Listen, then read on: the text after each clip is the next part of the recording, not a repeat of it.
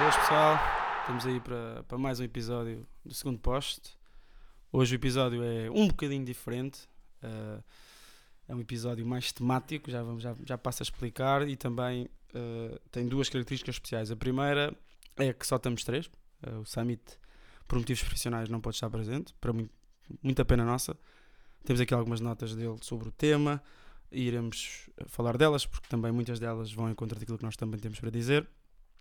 Uh, e a segunda notícia é que este, pronto, este, este podcast de hoje uh, só terá este formato áudio, uh, porque é um bocadinho diferente, e portanto nós decidimos, é mais curto, e nós decidimos, sendo de um tema mais atual, mais. pronto, basicamente o, o, episódio de hoje vai ser sobre, sobre o clássico, é um rescaldo do clássico, e também decidimos criar este tipo de, de programas uh, mais momentâneos e mais imediatos, por assim dizer, ou seja, gravar e sair imediatamente no dia a seguir.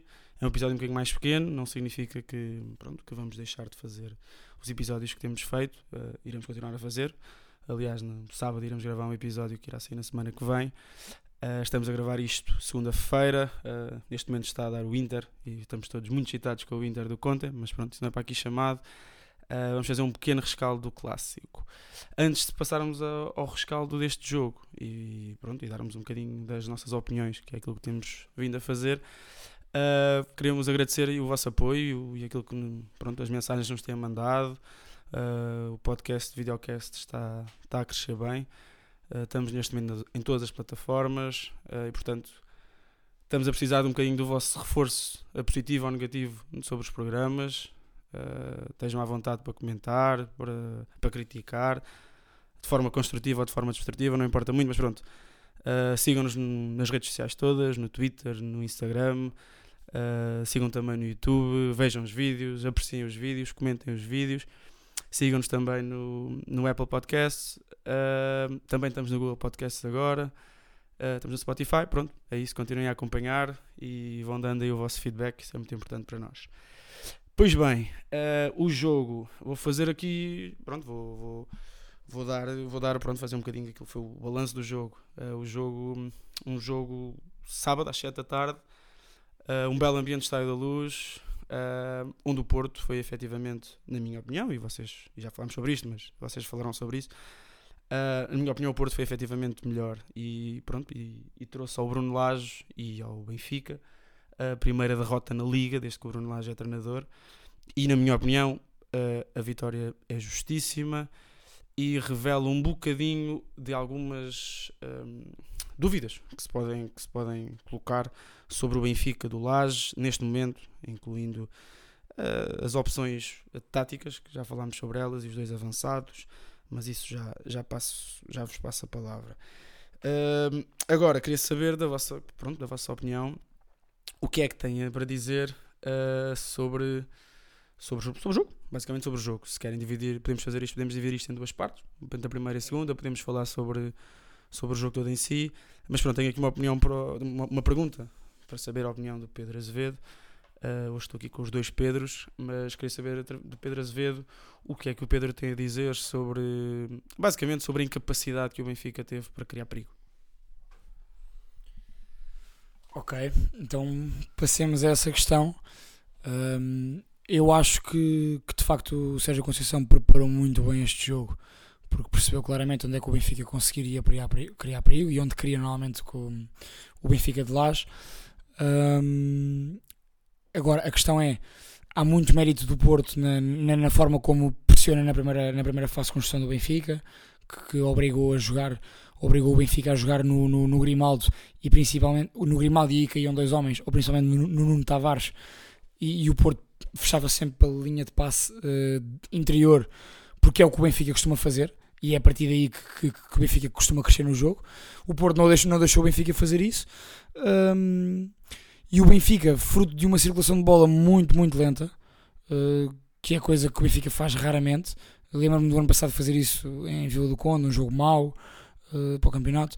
Portanto, fruto de uma circulação de bola muito lenta, o Benfica não conseguiu passar essa primeira fase de pressão do Porto hum, com bola controlada, com triangulações, com, com jogo entre o lateral, o interior e, e o extremo, por exemplo. Portanto, nunca conseguiu fazer isso o Benfica. Um, e automaticamente teve que bombear bola na frente, que é algo que o Benfica não faz, e é algo que os dois centrais do Porto estão muito confortáveis. Raramente levaram com uma bola nas costas, raramente, se calhar nunca. Um, e levaram sempre com quê, 10, 15 bolas na, na, à frente, e o Pepe e o Marcante de frente para a bola, impecáveis, eh, muito bem o jogo todo, principalmente o Pepe. Portanto, acho que essa foi a principal dificuldade do Benfica. Começou cá em baixo e a partir daí, não conseguindo ligar o jogo por dentro, o Benfica nunca conseguiu criar perigo e jogou sempre da maneira mais confortável para a defesa do Porto. Ok, pá, e falaste, na minha opinião, e nós falámos sobre isto no final do jogo e durante o jogo, tivemos um vintage Pep. É? O Pep e o Marcano também teve muito bem, mas o Pep, a mim, houve, houve, algumas questões do ponto de vista disciplinar, principalmente aquela entrada sobre o Lacodimos, mas tirando isso, o Pep foi aquilo que nos habituou nos últimos 10 anos. Mais, não é?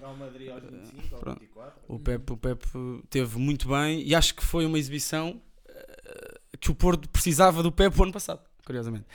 Uh, mas pronto, e agora passo a palavra aqui ao Pedro e gostava de saber, Pedro, guarda, neste caso, uh, a, tua, pá, a tua opinião muito sincera. Achas que o Laje é surpreendido? Achas que o Sérgio Conceição tinha o plano muito bem estudado? Ou achas que os jogadores do Porto tiveram simplesmente melhores que os jogadores do Benfica? O que é, o que, é que tu achas relativamente a isso? antes de mais, boa tarde a todos e obrigado aí pelos comentários que têm feito ao nosso podcast. E pá, resumidamente, vou voltar a falar da questão das conferências de imprensa, que eu sou especialmente atento. Isso no, no jogo do Braga com o Sporting, eu disse que o Sapinto disse logo aqui que ia entrar com um bloco muito baixo em relação ao, ao que ia apresentar o Sporting. Uh, neste jogo, o Sérgio Conceição avisou também. Há lacunas no Benfica que não estão devidamente exploradas e eu sei onde é que é de atacar. Eu vi o jogo muito perto da zona de imprensa, portanto tinha um plano privilegiado, super aberto para ver mais ou menos a disposição tática das duas equipas e eu via perfeitamente quando o Benfica tentava sair a jogar, o Porto povoava o meio campo exemplarmente e fechava o jogo todo entre linhas do Benfica e era engraçado ver como deixava o Nuno Tavares sempre completamente aberto e não havia a mínima possibilidade ou o Benfica metia a bola por cima, onde já falámos, o Pep e o e o Marcante são, são fortíssimos e imbatíveis e a equipa do Benfica também de estatura é baixa. Ou então se a bola fosse para não Tavares, ele jamais iria para a Dinha. Portanto, o meio campo estando povoado, e isto pela questão, toda a gente sabe que o Nuno Tavares, pé direito, não é famoso. Uh, isto, quando ele reflete para o meio, ia estar logo tapado. Digamos assim, as linhas de passo completamente tapadas. Uh, para isto, tenho que destacar também a importância do Romário Baró. Nós falámos se ia jogar o Nakajima, se ia jogar o Luís Dias, se ia jogar como é que ia ser a equipa do Porto. O Nakajima nem no banco foi porque foi, foi pai, ficou no Japão. O Romário Baró faz um super jogo e demos conta disso no Twitter. Pá, impecável. Então a primeira parte é de um jogador fantástico. Eu vi o, vi o miúdo a jogar e fazia lembrar o Renato Sanches muito pelas trancinhas, mas também pela, pela intensidade que emprestava ao jogo, mas com muito mais critério de passe, não com a, a capacidade de ir em progressão e queimar linhas em, em, progressão, mas com um critério de passe muito bom, uma pressão, isso era como o Renato fazia no, principalmente nos tempos do Benfica, muito boa e, e pronto, acho que foi por aí o Sérgio Conceição, pá, nota 20, tenho que me redimir porque no último podcast disse que lhe faltava muita qualidade, pá, calou-me e, e, é assim que eles nos escalam, não é, não é de outra forma e muito bem, dou aqui os meus parabéns a ele porque teve exemplar. Pá, isso do, relativamente ao Sérgio Conceição, a mim surpreendeu-me uh, não tanto a questão da agressividade da equipa, porque o Porto habituou-nos a isso, o Porto Sérgio Conceição, mas a organização tática e a disposição tática. Uh, e curiosamente, eu há bocadinho, uh, para preparar este, este, este episódio relâmpago, estive a ver um bocadinho do nosso podcast anterior e lembro-me de tu, Pedro Azevedo, neste caso, falares do Uribe e de achares que o Uribe podia ser uma solução viável à, à saída do, do Herrera. E curiosamente, uma das coisas que mais me interessava no Herrera e que, e que mais me cativava no Herrera, e que o Lars falou muito isso ano passado, e que o Uribe mostrou muito neste jogo, é a capacidade de passar despercebido nos jogos, mas ser fundamental nisso. O Uribe faz um jogo muito bom, sem, sem raramente ouvindo falar dele durante a transmissão. Ou seja, é um tipo que, que e eu admito não conhecia o Uribe, não, não, tenho, não, não tinha conhecimento, uh, e surpreendeu-me bastante. e um tipo deu muita estabilidade. E o que eu gostava de perguntar, ou de pedir a opinião, como quiseres, um, tu achas que o Porto. Uh, eu acho que o Porto não vai jogar neste sistema muitas vezes, uh, na maior parte dos jogos, acho, mas acho que foi muito inteligente da parte do Sérgio Conceição. Agora, tu achas que o Porto, uh, com este meio campo, que me parece um bocadinho menos criativo, por assim dizer, no sentido em que não tem o Nakajima, mesmo o Dias foi um jogador, era um jogador, foi um jogador muito de, de lançar o Dias nas costas entre, entre, entre o entre o Central e o, Nuno Tavares, tu achas que este é um meio campo que o Porto irá utilizar e que, e que foi e que foi uma forma de, de, definir e de resolver o jogo? Porque para mim eh, o grande problema como nós também falámos no, no último podcast o jogo ia se resolver no meio. Porque o Porto ia obrigar o Benfica a lançar o jogo para, para as pontas. E foi o que fez. E, e nas pontas estava a controlar o jogo. E a, a importância e a existência do, do Barón por exemplo, na direita foi fundamental nisso. Obrigou, a jogar para as pontas onde o Benfica não conseguia jogar a bola não chegava lá às pontas ou quando chegava chegava mal uhum. e Lembro-me nós temos falado do Rafa, vai fazer o que quiser do Corona, porque o Corona não tem história, não Eu tem escova, assim é que é de, de lateral. E pá, e quantas vezes o Rafa passou pelo Corona, porque o Grimaldo estava imediatamente pressionado. E então a bola ou chegava mal ao Rafa, ou então o Rafa tinha que passar por 5 Eu vi o Rafa tentar fintar 5 jogadores numa jogada. Portanto, pá, muito bem, muito bem, Sérgio. Isto, isto para para te passar a ti, Azevedo, tu achas que este é um meio campo que o Porto irá utilizar? Achas que foi no meio campo que o Porto ganhou o jogo? Uh, pronto, dá-nos aí tua, as tuas dicas. Uh, falaste bem sobre essa questão que referimos no, no, último, no nosso último episódio. Um, e de facto, o Uribe, lá está, na, na, imprensa, nos comentários, tu ouves falar em Romário Barroso, tu ouves falar em, um, em Luís Dias, tu não ouves falar nem em Danilo, praticamente, nem em Uribe. Para mim, foram os dois melhores jogadores do Porto, é a minha opinião.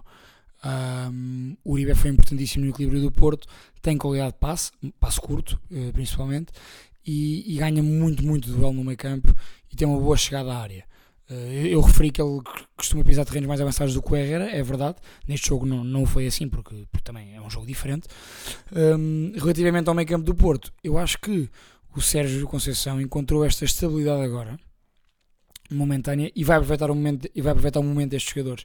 Portanto, eu acho que ele vai manter assim mais umas semanas, mas não vai ser esta a equipa para o ano todo. Estás a ver? Uh, portanto, acho que ele vai aproveitar esta estabilidade agora, este bom momento e portanto continuar a ser assim. Uh, sobre aquilo do Rafa, só dizer uma, uma questãozinha. Uh, nós sabemos que, que, o Pizzi e o Rafa costumam jogar muito mais por dentro, mais o Pizzi. O Rafa vem mais o Rafa vem mais para de fora para dentro, naqueles movimentos diagonais, em, em condição de bola. Uh, a questão é que neste jogo, e o Bruno Lage devia ter percebido isso, uh, quem sou eu para dizer isto, mas é a minha opinião, uh, neste jogo, muitas vezes, mesmo quando o Grimaldo tinha a bola e era pressionado, o Grimaldo não tinha a linha de passe do Rafa à frente. Nunca tinha. Ele olhava para a frente e viu um vazio. O único jogador que deu essa linha de passe foi o Carlos Vinícius quando entrou. Agora, o Rafa não caiu uma, duas, três vezes em cima do Corona. Portanto, não passou pelo Corona porque também não foi no drible para cima do Corona porque nunca estava aberto na linha, nunca teve essa possibilidade.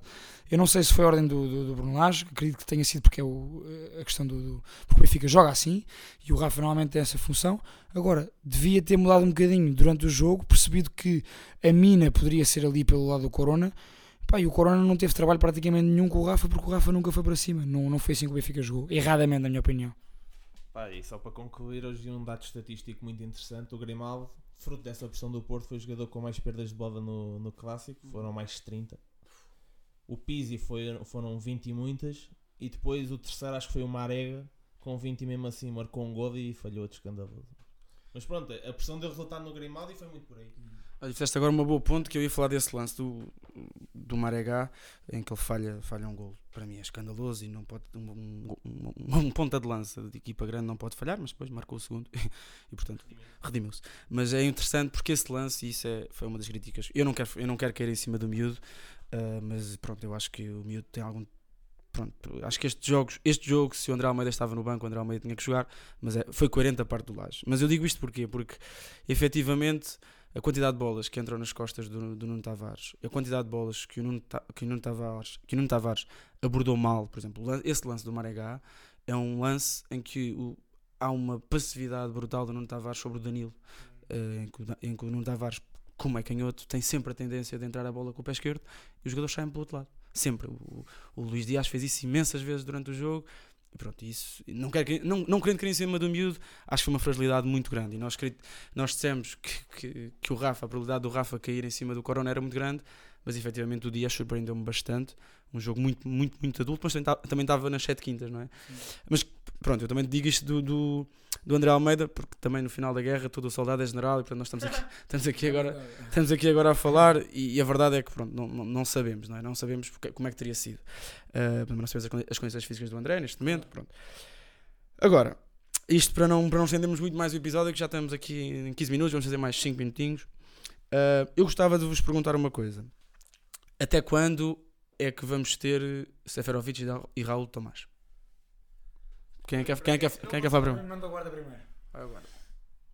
Pá, mais uma vez, isto é uma questão que já falámos noutro podcast. É, é que o Raul de Tomás jogava de uma forma completamente distinta do, do que joga no Benfica. No, no Vallecano jogava em 4-3-3, aqui joga em 4-4-2 Epá, e não está a casar de todo com o Seferovic. Depois temos a, a questão do, do Jo- ah, pronto, reformando isto, há muita a tentação de comparar o Raul de Tomás ao, ao João Félix. Eu também vi um dado interessante no Twitter que era a quantidade de, de bola que passava pelo João Félix e uh, as ações por jogo do João Félix e do Raul de Tomás e pá, é inacreditavelmente distantes, diferentes uh, um, um para o outro e enquanto o João Félix tinha cerca de 60 ações com bola por jogo, o Raul de Tomás participa em cerca de 40. Só por aí temos uma, uma noção. E depois eh, pá, não, não estão a casar. Eu estava. O João Félix também é um jogador que nos camas de formação sobe a jogar em 4-4-2 e é um, é um atleta que está perfeitamente familiarizado com, com o sistema. O Raul de Tomás está-se a adaptar e a coisa não está a correr bem. Eu acho que é um problema para o Daz que agora saiu há minutos. Eu tenho a confirmação que o Chiquinho, que era ali uma, uma opção que estava a ser testada como segundo avançado, e não sei se já estou a roubar aqui alguma ideia a algum de vocês. Era uma, uma opção que estava a ser testada como segundo avançado e se, a eventualidade de subir o Seferovic, de manter o Sefer, do Seferovic ou subir o Raul de Tomás. E pá, está fora até 2020. Eu não sei, é uma bota que o Benfica tem de descalçar. Os jogadores não se estão a ent- a entender. E estamos na terceira jornada, é cedo, mas as coisas têm que começar a andar e podem-se perder pontos. Este jogo contra o Porto é um jogo que podes ganhar, empatar ou perder, como todos, mas este ainda, ainda mais. E a derrota é grave, só que não é assim, porque é normal o Porto ganhar à luz, então nos últimos anos é, é contáveis. Ah, mas, mas pronto, é uma questão que o Benfica tem que resolver e rápido porque está, o campeonato está aí e vai avançar e o Sporting já vem em primeiro. E a verdade é que isto, pronto, eh, o, o, o Raul de Tomás continua com a camisola RDT e continua sem golos. Pronto. O Maia tinha que mandar esta da camisola RDT. Ahm, pá, sobre esta questão, de facto, eh, neste jogo ficaram a, ficou a nu. Já se tinha percebido nos últimos jogos, principalmente no Jamor. No Jamor já se tinha percebido essa falta de, Entendimento? de entendimento, exatamente. Ahm, eu, e isso vê-se, por exemplo, tu tens lances, eh, das poucas vezes que o Benfica conseguiu entrar na área do Porto, tens lances em que a bola ou vai ao primeiro poste, a maioria das bolas ao primeiro poste, que o Pepe limpou, ou vai ao segundo, ou são cruzamentos atrasados. E é impressionante, os dois ou vão ao primeiro, ou os dois vão ao segundo, ou os dois vão à frente, ou os dois vão atrás. Portanto, eles de facto não conseguem pisar terrenos diferentes.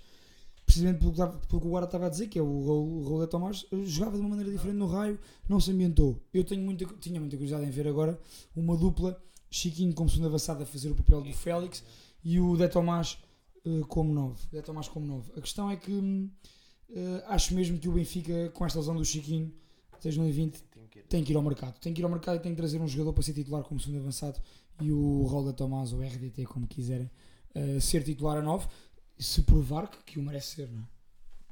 E estamos aqui a falar do- dos dois jogadores. Pá, isto vai ao encontro também do que escrevemos hoje no Twitter. Que em nada, na- em nada se belisca a qualidade dos dois. O Seferovic, pá, o ano passado mostrou o que é capaz de fazer. Foi o melhor marcador do campeonato numa época fantástica. Raul de Tomás também, quem acompanha mais o campeonato espanhol, também sabe a qualidade que ele tem. Agora, isto vai um pouco ao encontro do que falamos sobre o Sporting. O, o base Dost, se calhar, tem mais talento como ponta de dança que o Luís Felipe, mas o Luís Felipe é melhor para aquele sistema que o base Dost. Então aqui talvez haja uma solução melhor com o Raul de Tomás ou com o Seferovic para, para este sistema do Benfica e que o Vasco tanto gosta, privilegia e não vai mudar, não, não vai mudar agora, passado o ano. Eh, Eu, pegando aquilo que, que, que disseste, Azevedo, eu acho que o Benfica não vai ao mercado. Eu também acho que não. Eu acho que. Eu acho sinceramente que. Não sei se. Eu não, não, não tenho certeza se vir. Eu acho que. Cheira-me a Jota. Eu acho que ou vai ser o Jota ou, ou o Tarapte vai jogar. Isso assim. Ou o Tarapte vai jogar. Ah, mas pronto. Isto, ah, pronto, estamos aqui com 20 minutinhos. Vou-te dar aqui, vou deixar aqui acabar, acabar aqui a parte do Benfica e depois passas-me isto que é para fin- fin- finalizarmos isto, está bem? Uhum. Então vai. Eh, Sentiram o Maia a controlar a minha intervenção para não me alongar. Eh, sim, eu ia, eu ia dizer essa. Eu tenho o feeling que o Benfica não vai ao mercado. Estou a dizer que, que, na minha opinião, iria, mas não vai. Eh, acho mesmo que é o Jota a pessoa indicada, o jogador indicado para assumir isso, porque do, do- daquilo que fomos vendo da pré-época e daquilo que se conhece do Jota, eh, eu acho mesmo que o Jota não é jogador de linha, é jogador para jogar ali como segundo avançado. E o Jota é aquele jogador, pela intensidade que dá ao jogo e pela procura constante da bola, que pode eh, movimentar-se mais para procurar esse espaço entre linhas e libertar o ponto de lança. Portanto, eu acho que a opção mais, mais acertada do, do Laje agora, com a lesão do Chiquinho, seria de facto a aposta do Jota ali. E vejo o Tarapte, eh, olha, não sei porquê, mas vejo o Tarapte como titular agora em Braga no domingo, mas no meio campo. Vejo Florentino e Tarapte no meio campo em Braga. Ah, pronto, muito bem. Uh, Guarda-nos, já nada para dizer sobre o clássico? Não, acho que já está tudo. Ok, já está tudo. Ah, pronto, isto foi, pronto, foi assim um episódio um bocadinho diferente. Nós gostávamos de saber qual- é, que é a vossa opinião sobre este tipo de episódios, se vale a pena, porque isto o objetivo é, é acontecer o jogo ou o evento, o, que seja, e nós gravarmos no dia a seguir, ou dois dias depois, e sair logo na manhã seguinte. Nós vamos tentar ainda lançar isto hoje, se não conseguirmos, sai amanhã. Ah, pronto, gostávamos de ter, o vosso feedback, perceber aí o que é que, o que, é que vocês acham disto. Uh, os episódios vão ser, vão ser provavelmente metade do tempo dos outros episódios e a ideia é essa, é nós tratarmos de uma forma um bocadinho mais detalhada, mas também sem grandes pressas, um tema. Neste caso foi o primeiro, foi o clássico, achámos que o clássico seria um bom tema para iniciarmos. E pronto, é isto. Gostávamos só ainda de falar do nosso Fantasy só 20 segundos. Uh, temos um novo líder, neste momento eh, chama-se André Batista, não, não sei quem é. Uh, ele, que- essa pessoa, que- o André Batista com a equipa Sons of Anarchy passou o teu amigo Igor passou este fim de semana. Uh, o André Batista que se acuse para nós conversarmos um bocadinho com ele. Um, pronto, eu, eu desci 3 lugares, estou no lugar 91 agora, em 97. O guarda também desceu, está, no, está na casa dos 70. E o Pedro está mais, estás mais ou menos no mesmo. Tá, subiste para cá, estás no lugar 43. Pronto, é isso, malta. Uh, estejam aí à vontade para mandar o vosso feedback. É isto, isto só cresce convosco. Pá, pronto, acho que é isso. Samito, um abraço e bom trabalho.